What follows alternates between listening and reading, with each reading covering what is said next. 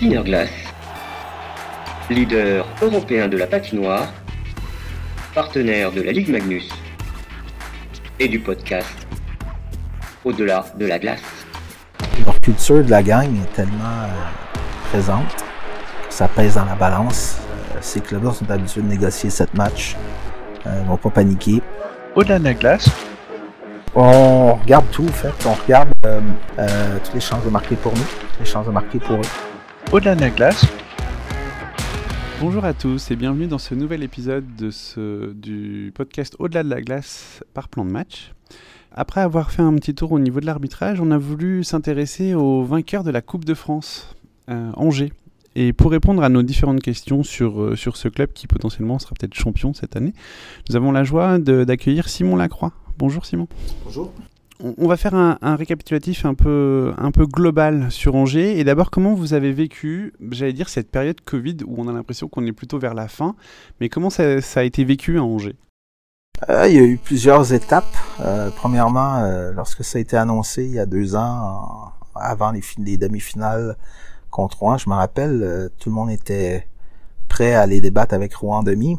Et puis la- la- l'annonce de cette terrible pandémie, on savait pas du tout euh, où on en était. Tout le monde était en panique parce que c'était tout nouveau pour pour euh, pour nous tous, hein, autant les gens du hockey que que, que les gens de l'extérieur du hockey. Euh, être dans les connus, c'est euh, c'est source d'angoisse, d'anxiété. Donc, euh, on a essayé de de, de, de y aller par les priorités. Déjà, de renvoyer les joueurs euh, étrangers en sécurité dans leur famille, les joueurs français dans leur famille également, le plus tôt possible pour euh, parce qu'on souvent on se réfugie avec la famille lorsqu'on a des, des, cri- des crises et tout ça. Euh, c'est la priorité qu'on qu'on a mis de l'avant. Ça n'a pas été facile de d'envoyer les gars aux aéroports à l'époque. Et puis les, les règles étaient tellement grises, c'est-à-dire euh, fallait appeler partout. euh, Quelqu'un disait noir, l'autre disait blanc. Qu'est-ce qu'on a le droit, qu'est-ce qu'on n'a pas le droit. C'était très anxiologène pour pour la période.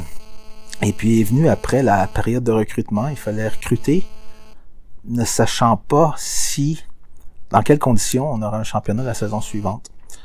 Euh, après avoir discuté avec euh, Monsieur Juret, euh, on a pris des décisions.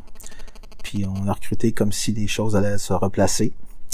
Euh, comme vous le savez, l'année passée, la saison été compliquée, c'est-à-dire pas beaucoup de matchs. Et puis euh, on a dû essayer de, de, de, conserver euh, la mentalité des gars, c'est-à-dire les garder intéressés, les, les garder de bonne humeur. Et puis je pense que quelque chose qui qu'on s'est rendu compte, c'est que ce qui leur restait au niveau social l'année passée, c'était de venir à la patinoire voir les gars. Parce qu'on était vraiment coupé du monde. On n'avait pas le droit de, de faire grand chose. Puis on a essayé de, de, de- de se mettre à leur place. On a essayé de les sécuriser. On a essayé de, de minimiser l'angoisse, l'anxiété pour tout le monde. Puis écoutez, écoutez je pense qu'on est passé au travail pas trop mal. Pas simplement à cause des résultats, mais on, on s'est occupé d'eux. On s'est occupé d'eux. On les a pas laissés tomber. Financièrement, euh, au niveau des jauges, comment on a pu, comment on a euh, intégré ça à Angers? Comment on a intégré ça? Vous savez, les jauges, des fois, venaient euh, une journée, on était à pleine capacité. On se mettait à vendre des billets, par exemple, pour les, les trois prochains matchs. Puis on apprenait 48 heures plus tard qu'il fallait jouer soit à 1000 personnes maximales, euh, sans les loges, sans les VIP. Donc forcément, c'était très, très, très compliqué. Mais on a fait comme tout le monde. On pataugeait un peu dans dans la mouise un peu. Puis euh, on a redoublé d'ardeur, puis on a fait ce qu'il fallait. On, on a remboursé les gens, puis on a expliqué du, du mieux qu'on a pu, mais comment? Euh, Vous savez, je pense pas qu'il y a vraiment de manuel d'instruction dans ces dans ces crises-là, et surtout que c'était c'était nouveau pour nous tous, les les gens les gens du club, autant les, les, les gens qui nous aident, les bénévoles qui sont précieux que que les salariés au club. euh, tout ça était nouveau, donc on a dû s'adapter. Euh, mais la vie, c'est ça aussi de s'adapter. Donc, euh, c'est une période euh, compliquée. Elle n'est pas finie, mais disons qu'on a tendance à penser qu'on est plus vers la fin. Financièrement, ça va toujours à Angers? Financièrement, ça va. On est très sérieux là-dessus. Euh, euh, on dépense pas l'argent qu'on n'a pas, et puis euh, on sait très bien que on est en train de, profiter d'un outil Peut-être qu'on a mérité avec les résultats des 10 à 10, 15 dernières années, le travail de tout le monde. mais il faut rester dans notre, place, puis graveler des échelons étape par étape, sans brûler les étapes et sans voir trop gros du jour au lendemain. Bien sûr, euh, le nous a évoqué un plan sur plusieurs années. Euh, on regarde vers le haut, euh, mais euh, il faut pas brûler les étapes. Donc, euh, quand c'est sérieux comme ça, normalement, normalement, tu te mets pas dans la dans des conditions difficiles financièrement. Alors justement, on parlait de cet outil, la nouvelle patinoire. Qu'est-ce que ça vous apporte? Ça a apporté beaucoup de choses, c'est-à-dire le pari était pas évident de passer de 1100 places au Hara euh, et de dire euh, demain matin, il faut falloir trouver 2000 spectateurs de plus qui vont venir voir du hockey sur glace. Faut pas se compter d'histoire. Le hockey sur glace en France, c'est même pas dans les 10 premiers sports. Euh, c'est le dixième. Ouais. ok. Toutes mes excuses. Mais euh, c'était pas gagné d'avance. Euh, les gens, bon, certains disaient, vous allez voir l'effet Spark, les gens vont venir parce que c'est nouveau, parce que si, parce que ça. Vous savez, moi, je suis agréablement surpris de la réponse. Euh, première année, bon, ok, les, les 4-5 premiers mois, c'est tout nouveau, tout beau, mais ça, ça continue de, de les affluences sont bonnes. Euh, les gens prennent du plaisir. Euh, on est assez familial, c'est-à-dire une famille vient ici, se sent bien. Il y en a pour tout le monde. Ben, de ce côté-là, c'est normal que ça fait beaucoup plus de visibilité. On aide à, ce que le sport grandisse, pas simplement manger, mais en France. Euh, je pense que la Fédération française, c'est une belle aide pour eux. Euh, c'est sûr qu'au niveau de notre structure, bah, c'est, on a quand même augmenté au niveau de la capacité, c'est-à-dire qu'on a plus de choses à gérer, mais si on les gère bien, il y a, plus de possibilités de recettes également. Euh, à nous de bien euh, de bien gérer, c'est-à-dire les, entrées possibles et de pas prendre des risques euh, stupides, C'est et que l'hockey continue à s'agrandir puis qu'on puisse investir dans la formation pour qu'après ça, ben, se baser sur un modèle comme euh, comme Grenoble par exemple qui forme très très bien, Rouen forme très très bien. Il faut qu'on arrive nous aussi à, à ce que nos joueurs euh, proviennent de plus en plus de nos de nos propres clubs. Alors, je, reviendrai sur la partie formation. Je veux continuer sur la partie patinoire et euh, bah Effectivement, euh, en termes d'abonnés, c'est un peu le début, j'ai l'impression. Enfin, ça a été le début. Comment on essaye de fidéliser les supporters à Angers? Je pense que l'avenir euh, du sport euh, collectif, en tout cas du hockey sur glace en France, passe par le sport spectacle.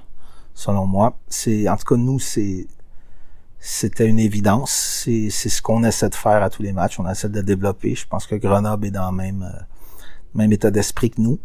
Euh, faut pas simplement vendre un résultat, un but ou une action euh, ou une victoire. Faut vendre un moment. Euh, faut que les gens en famille qui viennent ici, peu importe si malheureusement on, perd par un but à la fin du match, qu'il y, ait eu du plaisir. Euh, et comme ça, tu vas fidéliser ton monde.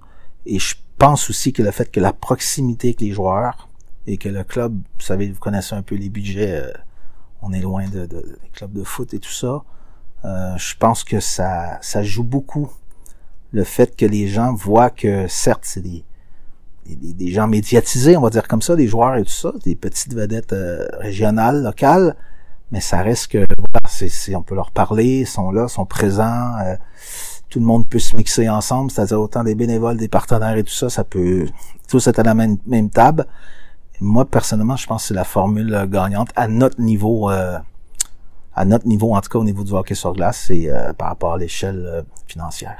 Le budget en jeu, c'est quoi 3 millions? On est moins que ça. On est à peu près à 2 millions 5. Euh, L'idée, c'est de l'augmenter sur les prochaines années? Oui, tout à fait. Il y a une échelle que je ne vais pas divulguer parce que ça m'appartient pas, mais il y a une échelle qui, qui, qui veut, nous, euh, qui veut nous propulser à hauteur de Rouen-Grenoble sous trois ans. D'accord. Donc, effectivement, y aller plutôt par palier. C'est que Angers ou c'est dans le Maine-et-Loire? Est-ce que, euh, je dire, la zone de, de chalandise de, des Ducs d'Angers, c'est le Maine-et-Loire et ça peut aller jusqu'en banlieue de Nantes? Euh, Nous, il y a une étude de fait. On a des, on a des gens qui, à peu près euh, jusqu'à euh, une heure couronne d'Angers en bagnole. Après, forcément, si on y va pour pourcentage, j'ai pas tous les chiffres en tête, mais forcément, c'est des, gens vraiment de Angers, l'agglomération. Mais il y a quand même des gens qui font en heure de bagnole pour venir voir un match des Ducs d'Angers. Il y a des partenaires qui sont à une heure aussi qui viennent au Duc d'Angers régulièrement. Donc ça attire et je pense du fait qu'on est pour l'instant en tout cas la, sûrement la plus belle patinoire en France. Hein. Si on enlève Bercy, euh, doit être, en tout cas, si on n'est pas la plus belle, je sais pas c'est laquelle, mais Grenoble une belle patinoire, mais elle a 20 ans quand même. Donc, je pense que ça attire beaucoup de monde. Puis euh, heureusement, nos résultats sportifs, notre produit sur la glace n'est pas, euh, est pas mauvais non plus. Effectivement, je pense que l'Ice Park et, l'Arena sont, sont, les deux patinoires les plus, les plus jolies en ce moment en, en France. Vous avez combien d'abonnés aujourd'hui euh, au Duc Oh, ça évolue en permanence. Il faudrait que je demande à Jorel, mais on a beaucoup moins qu'à Rouen ou Grenoble. On doit être à peu près à 200-250 maximal en ce moment. C'est un peu l'objectif d'augmenter aussi. Oui, tout à fait, tout à fait. Et, et cette année, euh, disons comme c'était le Covid, on savait pas trop dans qu'est-ce qu'on, comment la saison allait se, se, se dérouler. C'était pas vraiment une volonté d'augmenter cette année notre euh, nos abonnés euh, drastiquement, puisqu'on était un peu dans l'inconnu. Je pense que Rouen également, on n'a pas fait d'abonnés de, également. Donc on a donné la, priorité aux abonnés de longue date, c'est-à-dire on ne nous a pas empêché d'être abonnés, on n'a pas fait de campagne pour dire euh, de doubler notre nombre, par exemple. Mais c'est quelque chose forcément qui tous les clubs ont intérêt à avoir euh, des abonnés et sécuriser leur billetterie.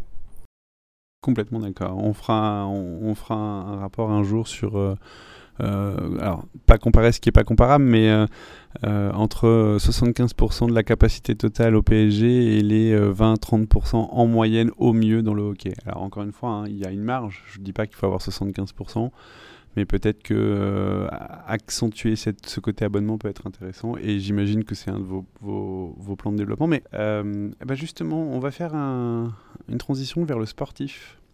On a parlé un peu rapidement de comment on a essayé de gérer le Covid euh, et le post-Covid à Angers. Il y a eu plusieurs changements. Euh, d'abord un, changement de coach peut-être presque à la dernière minute. Comment on gère ça? Ah, Un peu comme une crise. Euh, vous savez, c'était un peu complexe puisque je suis retourné au Canada pour la première fois en sept ans. Je suis allé voir ma maman en fait qui prend de l'âge, hein, vous, l'avez deviné. Puis à mon arrivée au Canada, moi j'ai mon entraîneur Brennan Sony qui a fait quatre ans ici, des belles années, a travaillé sérieusement puis bien évolué qui m'appelle pour euh, me dire qu'il y avait un offre qu'il pouvait pas refuser parce que dans le monde du sport, lorsqu'on peut franchir un palier, c'est plus une question de dire je suis contrat ou pas, il faut avoir l'ouverture d'esprit de dire il reste un an de contrat, on va couper ton contrat, t'inquiète pas, il faut que tu saisisses l'offre parce qu'elle va peut-être pas repasser. Et pour ta carrière qui, qui d'entraîneur, nous en tant que, club, on doit respecter le fait que c'est, déjà le boulot est assez euh, stressant quand tu as une chance de monter. Vas-y, euh, prends, la chance et puis je suis content que, notre club ait servi de tremplin pour toi, tu vois. Ce qui fait que le 17 juillet, ben, euh, euh j'appelais Michael Juret pour lui annoncer que, ben, en fait, qu'on qu avait plus d'entraîneur. Et puis le 2 août, Ethan, Ethan Goldberg était, était signé. Après, forcément, avec les années, on a, on a, on a des réseaux, plutôt des gens qui ont fait confiance, qu'on discute, on compare des, on compare des solutions. Euh, puis aussi, on essaie de, on avait un entraîneur de 33-34 ans, Brennan, qui avait fait certaines choses au club, qu'on avait monté une certaine équipe, une, une, identité. Euh, là, le club il est fait, il est prêt à, à, décoder et commencer qu'un entraînement. Qu'est-ce qui pourrait euh, comment remplacer euh, Brennan sans que ce soit trop drastique pour dire que la mayonnaise, la mayonnaise peut prendre et puis que les gars s'y retrouvent, qu'il n'y ait pas trop de changements? Tu sais, je veux dire, on aurait pu faire venir un gars de 55 ans qui a de l'expérience, puis peut-être qu'il s'arrêtait très très bien aussi. Hein. Il n'y a, pas de souci là-dessus. Mais quand ce profil-là était, est arrivé, forcément, moi, ça me plaisait beaucoup. Et euh, J'aimais bien le fait qu'il soit neutre aussi. Euh, C'est-à-dire c'est un Américain qui connaissait à peu près personne au club. Et euh, j'aimais son, son expérience qu'il avait fait dans le hockey américain qui se développe très très vite. Hein, la USHL, c'est une très bonne ligue junior. Il est jeune, mais en même temps, il avait une belle expérience de coach. Il restait l'adaptation avec le hockey européen. Mais aussi la possibilité d'avoir plusieurs, plusieurs contacts avec des joueurs qu'il a coaché, mais qu'aujourd'hui auront peut-être 24, 25 ans, qui vont être tout prêts après de peut-être penser à venir dans des ligues comme la France. Ça, c'est intéressant aussi. Ethan Goldberg a tout réussi cette saison. Il a gagné une Coupe de France qu'on attendait depuis longtemps à Angers. Il a un contrat de deux ans. Non, il a un contrat qui se termine au 30 avril. Il va être renouvelé. Euh, déjà, il y a une chose. Ça, c'est toujours la, la, le réflexe des gens de, de, de dire il va être renouvelé. Est-ce que lui va vouloir rester? Est-ce que lui aura pas... Tu sais, on le prend toujours dans notre sens comme si ce serait de l'acquis, hein?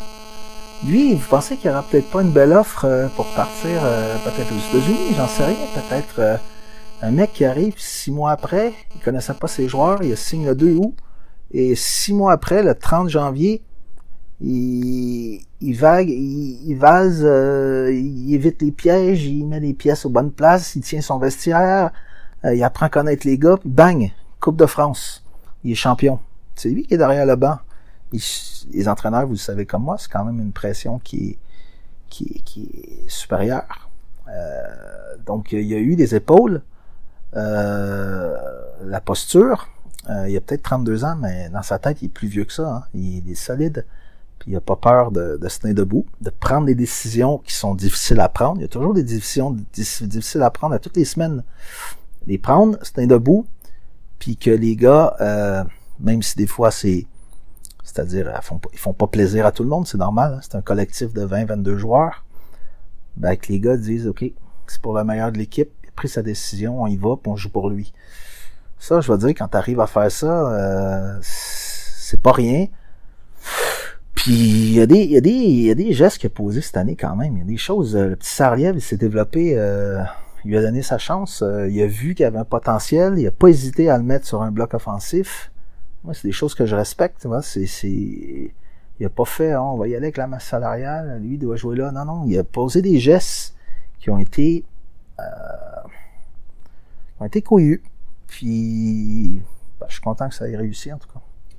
Alors, je vais reposer la question différemment. Vous, vous seriez intéressé pour le renouveler en l'état actuel des choses? Bien sûr. Si jamais il n'a pas d'offre ben c'est sûr qu'on va discuter avec Ethan. On est, on n'est pas, on fait pas venir un entraîneur pour recommencer à zéro à chaque année.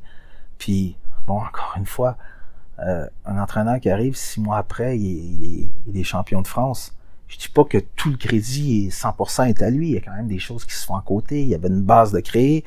Je me rappelle en 2014, quand j'ai gagné, j'avais dit, ben, c'est un peu le travail de Jay Varady avant moi qui avait mis des choses en place. Moi, je prends le club l'année d'après, euh, au mois d'octobre ou novembre bon, on arrive à gagner, j'ai un gros gardien, machin. Faut pas que tu oublies ce que, ce que les gens avant toi ont tout mis en place et toi tu récoltes. Mais euh, au jour le jour, tu te lèves à chaque matin, tu as des gars devant toi, puis il faut que, que tu sois le leader de tout ça. faut que tu deals avec eux, c'est pas tout le temps facile. Tu donnes le crédit, euh, c'est-à-dire tu peux pas. Ce serait euh, de pas considérer ce gars-là re-signé, ce serait pour moi un manque de respect. Maintenant, euh, il y a des négociations à avoir, il y a des, choses à discuter.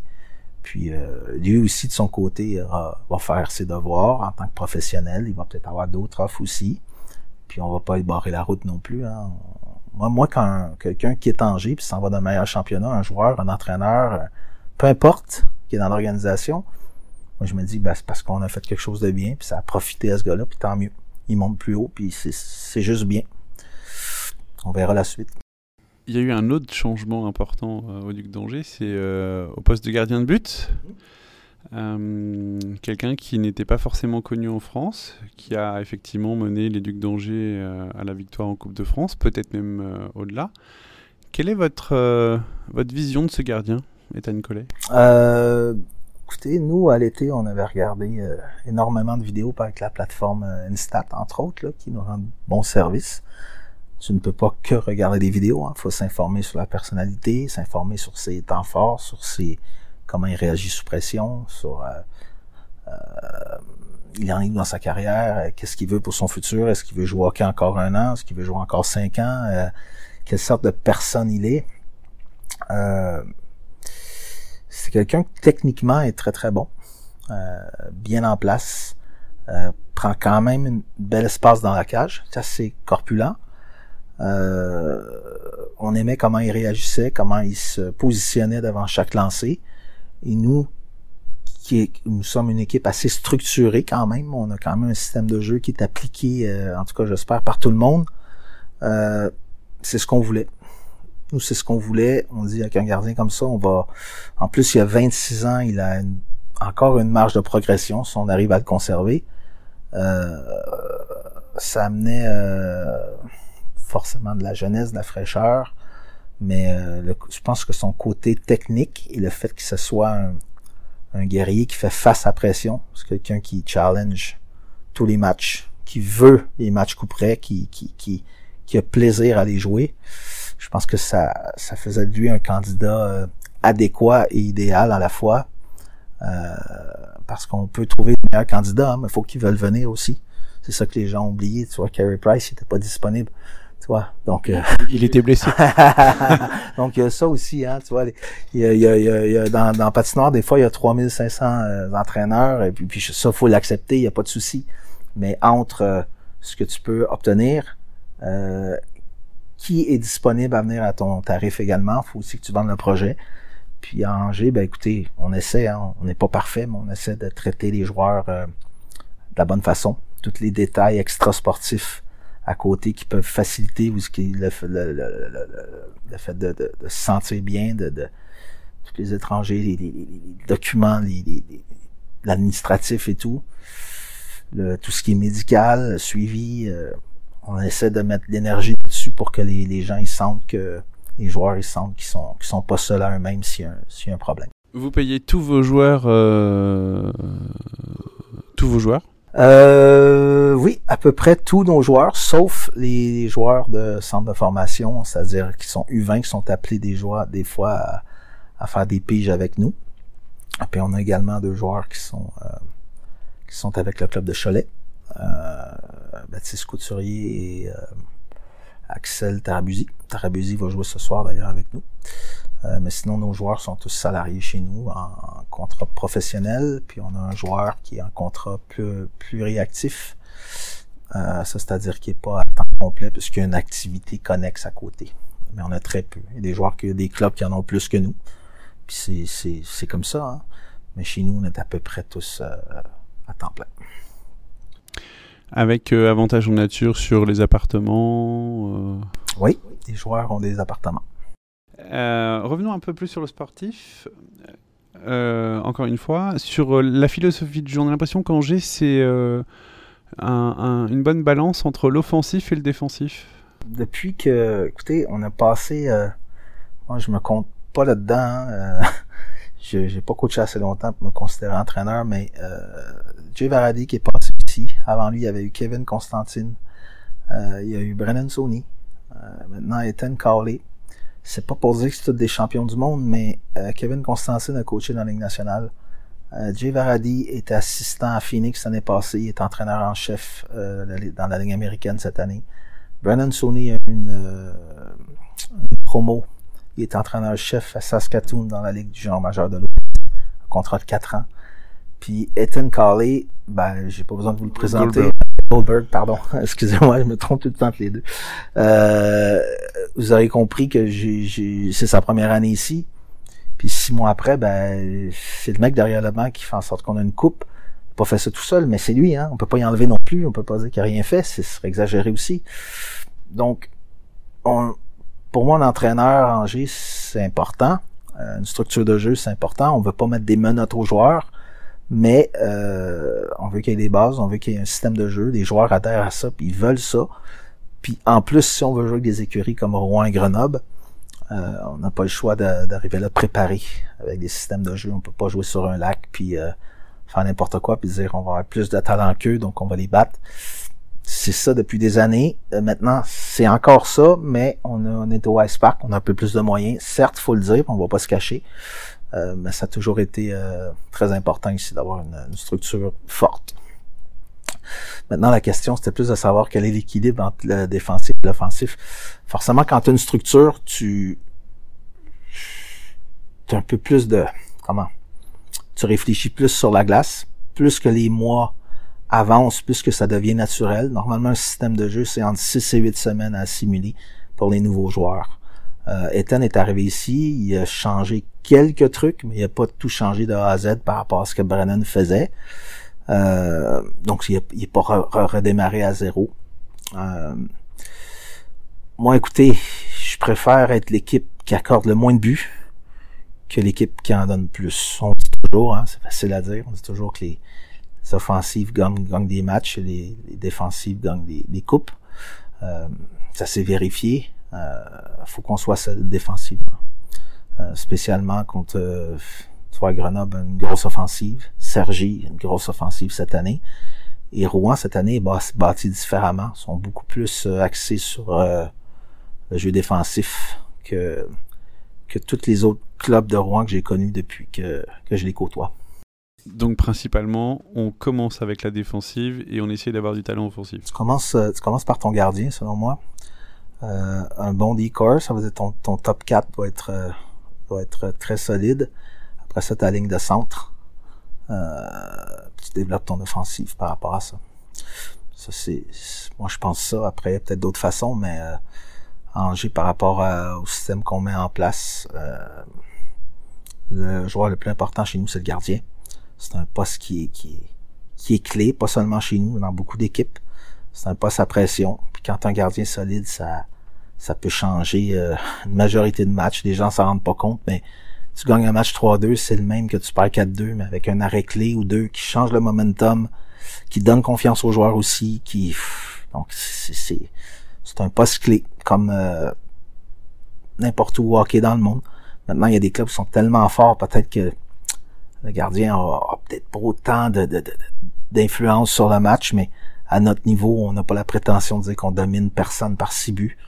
Euh, on sait qu'on doit être sérieux pendant 60 minutes à tous les matchs.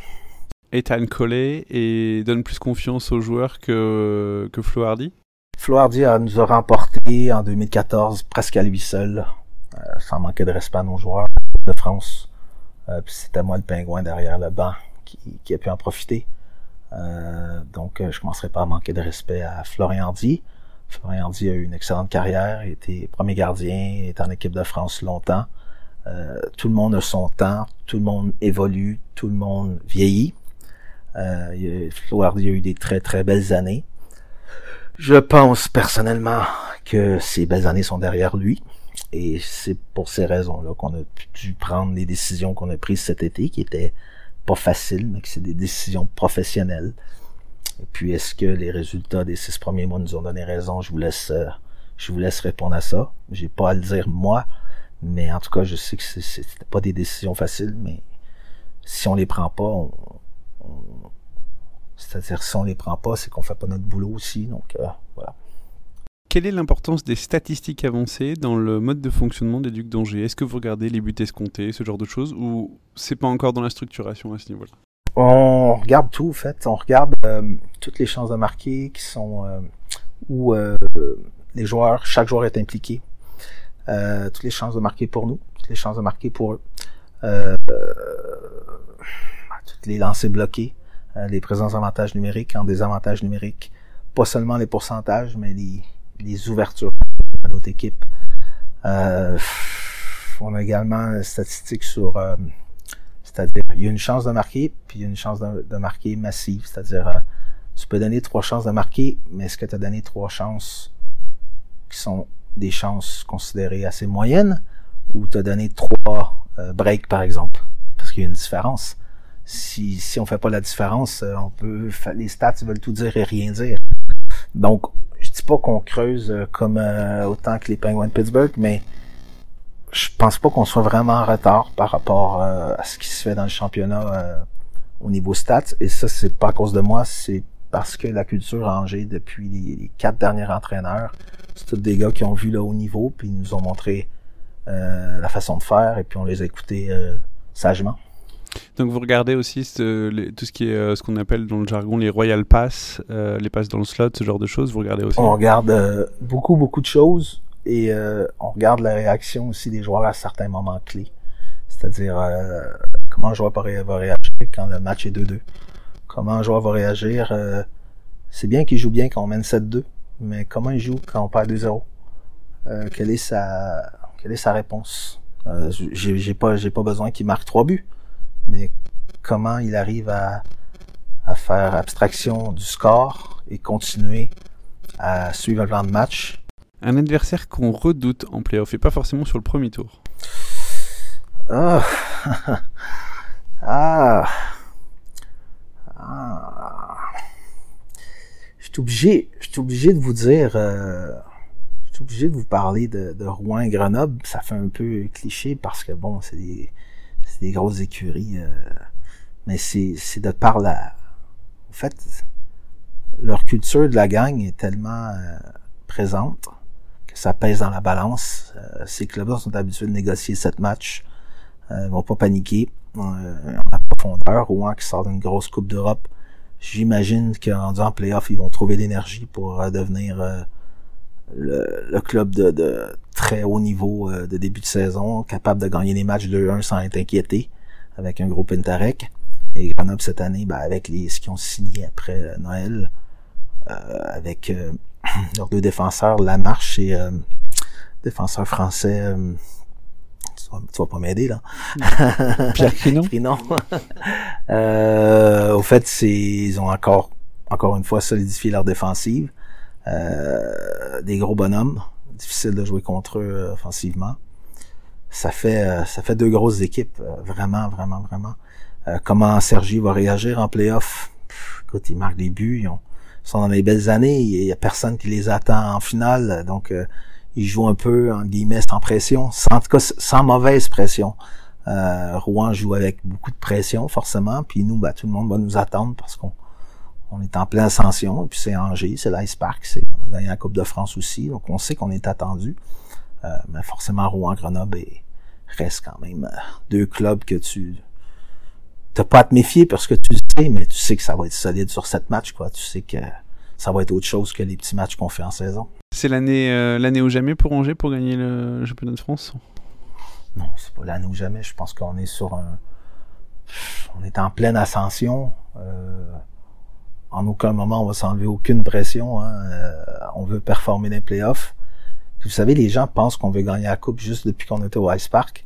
Je vous rappelle que dans notre patinoire à 1100, 1100 places, on a fait des finales contre Rouen avec euh, probablement pas les mêmes moyens, mais là-dessus, euh, si les clubs ont des moyens, c'est parce qu'ils ont travaillé et qu'ils le méritent. Donc, on va pas rentrer là-dedans, mais on la fightait déjà, la Coupe Ouara. Maintenant, euh, à chaque année, on va, on va batailler pour, euh, mais on a probablement plus de moyens euh, maintenant qu'il y a cinq ans, par exemple.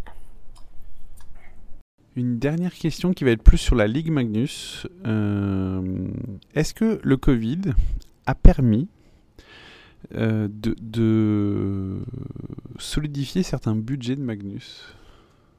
Ou au contraire de fragiliser la Ligue Magnus? C'est une question pour les comptables, ça. On peut parler sportivement. C'est une question pour les comptables, ça. Vous savez, les modèles économiques sont différents. Euh, le modèle de Grenoble est très différent que du modèle de, Briançon ou Nice, par exemple. Qui s'en sort mieux dans le COVID? Euh, je ne me mouillerai pas à me risquer à répondre à ça. Tout ce que je sais, c'est que il y a un an et demi, deux ans, on avait la crainte de COVID que le hockey en France euh, dégringole, parce que c'est pas un sport majeur. Euh, force est d'admettre qu'un an et demi, deux ans plus tard, moi j'entends plus beaucoup de rumeurs par rapport qu'un club va va déposer le bilan. Certes, les clubs veulent toujours euh, plus de recettes. Ici en France, si tu écoutes les gens, parfois, ils, forcément, c'est dur, on n'y arrive pas et tout, et ils reviennent l'année d'après et ils trouvent des solutions. Donc, je pense que que le COVID aura peut-être euh, fait réaliser à des clubs que c'est-à-dire faut, faut faire attention avec l'argent parce que on peut pas faire n'importe quoi puis tout peut arriver, tu vois, des crises comme ça. Mais je pense pas que au bout du compte, je pense pas qu'au bout de deux ans on peut dire que les clubs ont été fragilisés. Je connais pas les finances euh, parce que bon entre ce que ce que les gens disent, ce qu'on voit et la réalité des choses vraiment de l'intérieur, ça prend des actuaires ou des comptables vraiment pour euh, nous expliquer la chose. Et je vais pas me, je vais pas m'insérer là-dedans. Forcément, ce serait pas mon rôle.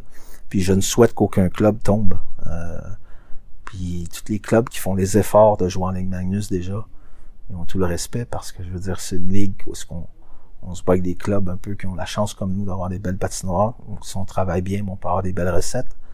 Ben, ces clubs-là, ils continuent à jouer dans notre ligue quand même, puis ça fait en sorte qu'il y a un beau championnat, et puis c'était, il y a de la parité quand même pas trop mal. Hein. Euh, c'est pas des matchs de 7 à 2. Euh, tu vois, Grenoble est allé perdre à Nice. Euh, c'est bien, c'est bien que ça se passe comme ça. Après, on sait très bien que sur 7 matchs, euh, des clubs comme Rouen, Angers et tout ça vont, puis Grenoble surtout, ben, normalement avec la profondeur, avec l'expérience et tout, doivent se faire justice, mais c'est pas fait. Il y a des surprises, puis c'est pour ça qu'on aime le sport, c'est jamais écrit d'avance. Qu'est-ce qui manque en termes de structuration à Angers? C'est quoi la prochaine étape en termes de structuration? Parce que vous êtes structuré sur la partie, euh, euh, on a entendu médicale, euh, sur la préparation mentale, où vous travaillez aussi pas mal sur la préparation mentale. c'est la formation des U20 C'est vraiment là l'axe de progression? dire, de... a fait un gros travail avec les U20 depuis qu'il est ici à Angers. Ça fait 5 ou 6 ans qu'il est là déjà. Alexis il a fait un énorme travail. je veux dire, maintenant les jeunes, ils, savent que s'ils viennent ici, ils bossent qui vont, ils vont, ils vont se développer. Euh, c'est pas simplement de dire est-ce qu'on va être champion U20 ou pas? Il n'y a pas que ça. Là. À ce niveau-là, euh, euh, ils savent que s'ils passent par Angers 2-3 ans, euh, ils vont être prêts à passer au niveau supérieur. Ils joueront pas tous en Ligue Magnus. En tout cas, ils auront des bases solides pour jouer du hockey, soit professionnel, soit semi-professionnel. Et tu sais, il n'y a rien de mal là-dedans de, de, faire des études, puis jouer en D1, puis de toucher un salaire euh, conséquent, euh, c'est-à-dire un salaire intéressant avec un appartement pendant tant d'années, pendant le temps qu'on étudie.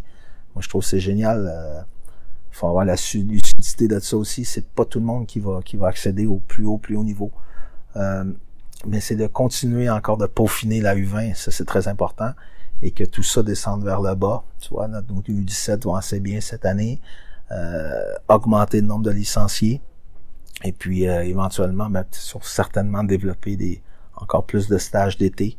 Euh, par exemple, euh, peut-être se professionnaliser ou offrir des stages de professionnels, euh, par exemple, pourquoi pas une école de hockey sur des défenseurs spécifiques. peut-être par exemple avec Landry Macresse qui est notre entraîneur de gardien.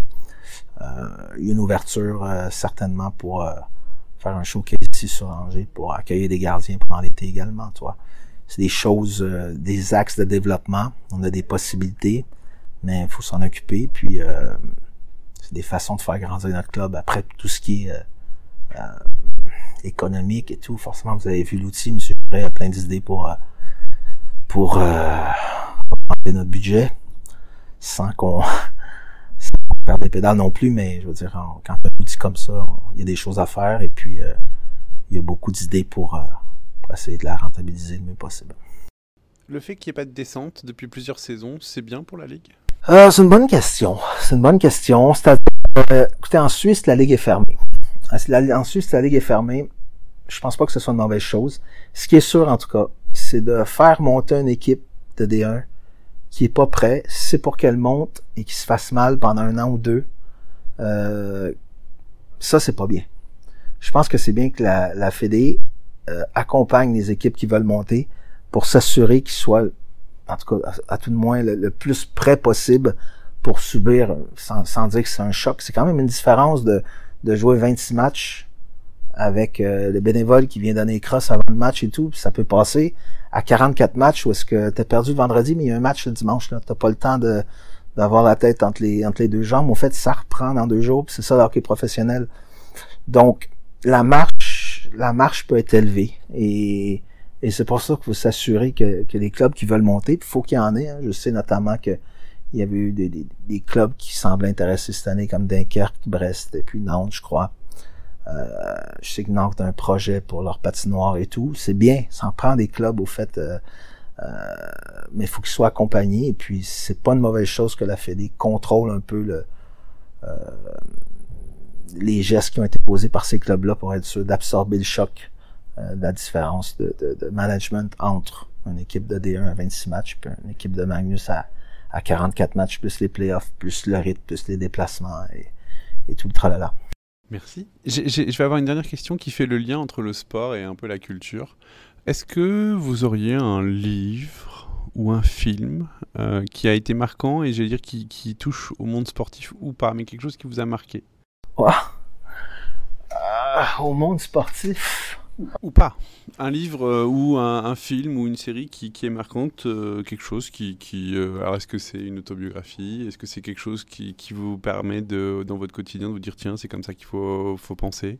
Vous savez, côté film, je suis un grand fan de Gladiator, mais je peux pas dire que c'est quelque chose qui m'a... voilà, c'est un film quoi, c'est un film, tu vois, c'est un film.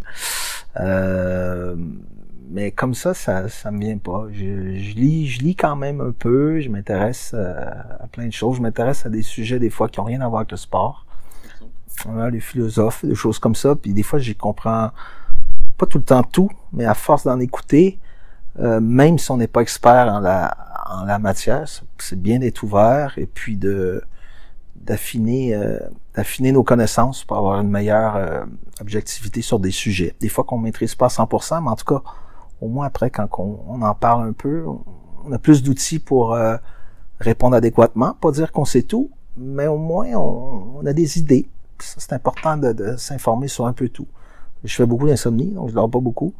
Donc je m'endors avec euh, souvent des, capsules YouTube, puis j'écoute euh, des gens qui sont plus intelligents que moi, puis ça me fait du bien. Puis ça me sort un peu du, du quotidien hockey de la passe qui a été coupée ou du but ou du lancer qui a touché le poteau, puis pourquoi on n'a pas recruté lui au lieu de lui, puis pourquoi... Vous savez, c'est un peu toujours la même chose. Euh, je suis un passionné de hockey, forcément, sinon je ferais pas ce métier. Mais euh, j'adore me rendre compte aussi que qu'il des gens alentour de nous qui sont, sont très futés. Et de les écouter, c'est un, un, un plaisir.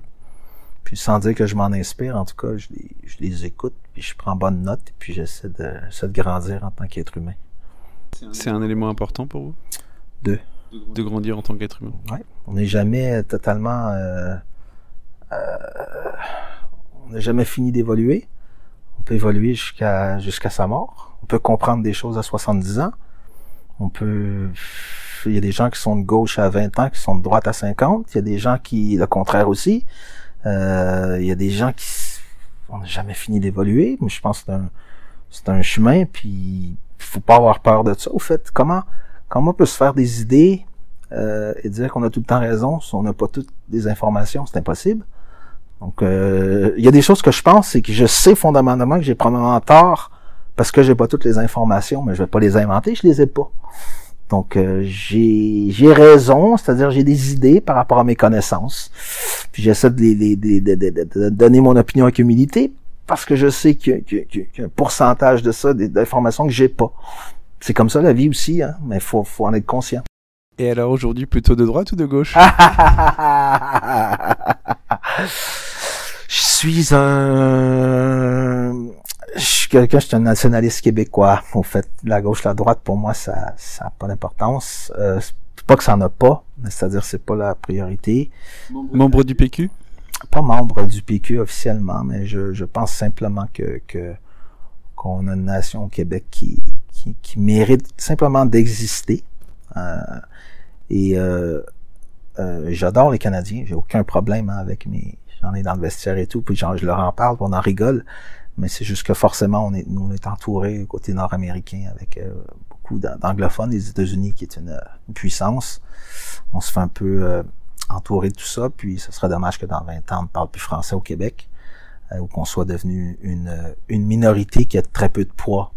La, la loi protège, la loi 101 alors, 101 protège et il y a du monde qui en abuse aussi, c'est-à-dire elle se fait aussi gruger. Montréal s'anglicise beaucoup. Et euh, nous, on le voit, là, des, des, expats comme nous qui, qui reviennent parfois l'été, euh, on se rend compte un peu de l'évolution. Ça nous attriste un peu quand même. On se rappelle, dans, dans notre jeunesse, on allait passer des, des, soirées dans les cafés à Montréal et tout ça. Euh, ça parle beaucoup plus anglais qu'avant, ce qui est pas une mauvaise chose. Hein. Mais moi, je suis ouvert à tout le monde tant aussi longtemps qu'on ne disparaît pas. Parce que je, pense qu'on a une place dans ce petit monde. Et puis, c'est pas pour prendre la place des autres, mais simplement d'assurer la nôtre. Même à l'est du boulevard Lévesque, on parle encore, on parle anglais dans les cafés? C'est bon, boulevard Lévesque? Euh, À l'est du boulevard, euh, boulevard René Lévesque, qui était l'ancien boulevard d'Archester, qui était changé à l'époque. Euh, c'est sûr que l'anglais est plus présent dans l'ouest, mais ça s'est beaucoup anglicisé à Montréal, quand même. C'est pas contre ces gens-là que je parle, simplement, c'est que les gens qui viennent à Montréal viennent en Amérique Après ça, ils sont ouverts sur le marché du travail nord-américain. Ils ont rien contre les Québécois, c'est juste que les, probabilités de travailler en anglais, ça ouvre des portes partout. En français, malheureusement, bon, on est, 8 millions, 7 millions, 8 millions de, Québécois. Il y, a, il y a 80 à peu près de francophones. Euh, moi, tout ce que tout ce que je veux, c'est que ça, que le français persiste, qu'on existe, qu'on qu'on vive avec tout le monde, mais qu'on qu'on arrête de mourir, quoi, qu'on garde notre place, tout simplement. C'est ce que je veux. J'ai pas peur de le dire. Mais ça, ça c'est pas contre les autres, ça. C'est simplement de, de, se donner debout, puis de puis, d'assumer qui on est avec nos qualités, nos défauts, puis de vivre avec les avec les anglophones, avec les autres communautés, puis les gens qu'on accueille chez nous, parce qu'on on accueille des gens, puis on est, on est assez ouvert d'esprit quand même. Euh, Belleville, les, les, les, les, expatriés qui viennent chez nous au Québec, on, s'entend bien avec eux. Hein. C'est pas, c'est pas le goulag. Hein. Voilà. Euh, le coach des Canadiens de Montréal doit être francophone euh, Les questions. Euh, est-ce qu'il doit être francophone? Euh, c'est un peu euh, la question sur, euh, sur le côté québécois, francophone. Euh, c'est intéressant hein, parce que parce qu'il n'y a, pas, a pas que le Québec, il y a, y a l'Acadie aussi. Hein, qui est, tout à fait. L'Acadie qui a été. Euh, bah, qui a eu déportation et tout ça. C'est un sujet très sensible, tout à fait. Et en France, on le connaît pas assez. Beaucoup moins que. C'est vrai, beaucoup moins que le Québec. Ah, les Acadiens ont été déportés aussi. C'est. Pas aussi, mais mais revenons à la question. le coach des Canadiens, doit-il être francophone? Pas mécontent qu'il soit francophone. Tu vois, je suis pas mécontent de ça. Par contre, une chose que je peux vous dire, c'est si un coach anglophone vient à Montréal et coach 5 ans, euh, au bout de 5 ans, j'ose espérer qu'il se débrouille à peu près en français. Ça, je veux le dire. Autant qu'un joueur anglophone qui joue ici à Angers pendant 8 ans, par exemple, il me semble qu'après 3, 4, 5 ans, sans être parfaitement bilingue, euh, ben, il se doit se débrouiller un peu en français, respecter la langue qui l'emploie, qui le font vivre, qui donne une qualité de vie. Je sais pas, c'est normal si je veux jouer en Allemagne, moi, ou puis jouer, je suis trop vieux, mais si je vais travailler en Allemagne, à mon avis, euh, après deux, trois ans, je vais me débrouiller en allemand. Je serai pas parfait, mais je vais leur montrer que je respecte le fait qu'ils m'emploient, puis que ben, c'est ma responsabilité de de respecter la culture qui prédomine dans, la, dans, la, dans, dans, le pays qui m'emploie, puis je fais des efforts pour, même si j'aurais pas la perfection, je leur démontre du respect en disant, ben voilà, je suis chez vous, j'apprends vos, vos mœurs, j'apprends euh, comment vous vivez, euh, comment ça se passe, j'essaye de, de, de, de, me fondre dans la masse avec vous, j'essaye de, vivre comme vous, quoi. Je, je, c'est, pour moi, c'est pas plus simple, pas plus compliqué que ça. Est-ce qu'on apprend vraiment aux jeunes Québécois à parler le français? Ah, on est, on est né avec, même si on parle pas, on parle notre français à nous, qui, qui est parfois un peu, euh, comme disaient certains, on massacre la langue. Euh... Et, peut-être pas. Est-ce que, est-ce que finalement c'est pas un jugement de valeur des Français de métro, de, je veux dire de métropole, de Français de, de France, de, de, de, de l'Hexagone? Parce que finalement, le vrai français, c'est l'ancien français, avec euh, justement cet accent chantant qu'on n'a plus en France pas répondre à ça. Certains disent que c'est l'ancien parisien, mais je, suis pas assez calé sur euh, sur les, histoires pour ça. Euh, une chose qui me fait rigoler, c'est que les, Français de, de je me disent, mais c'est bizarre.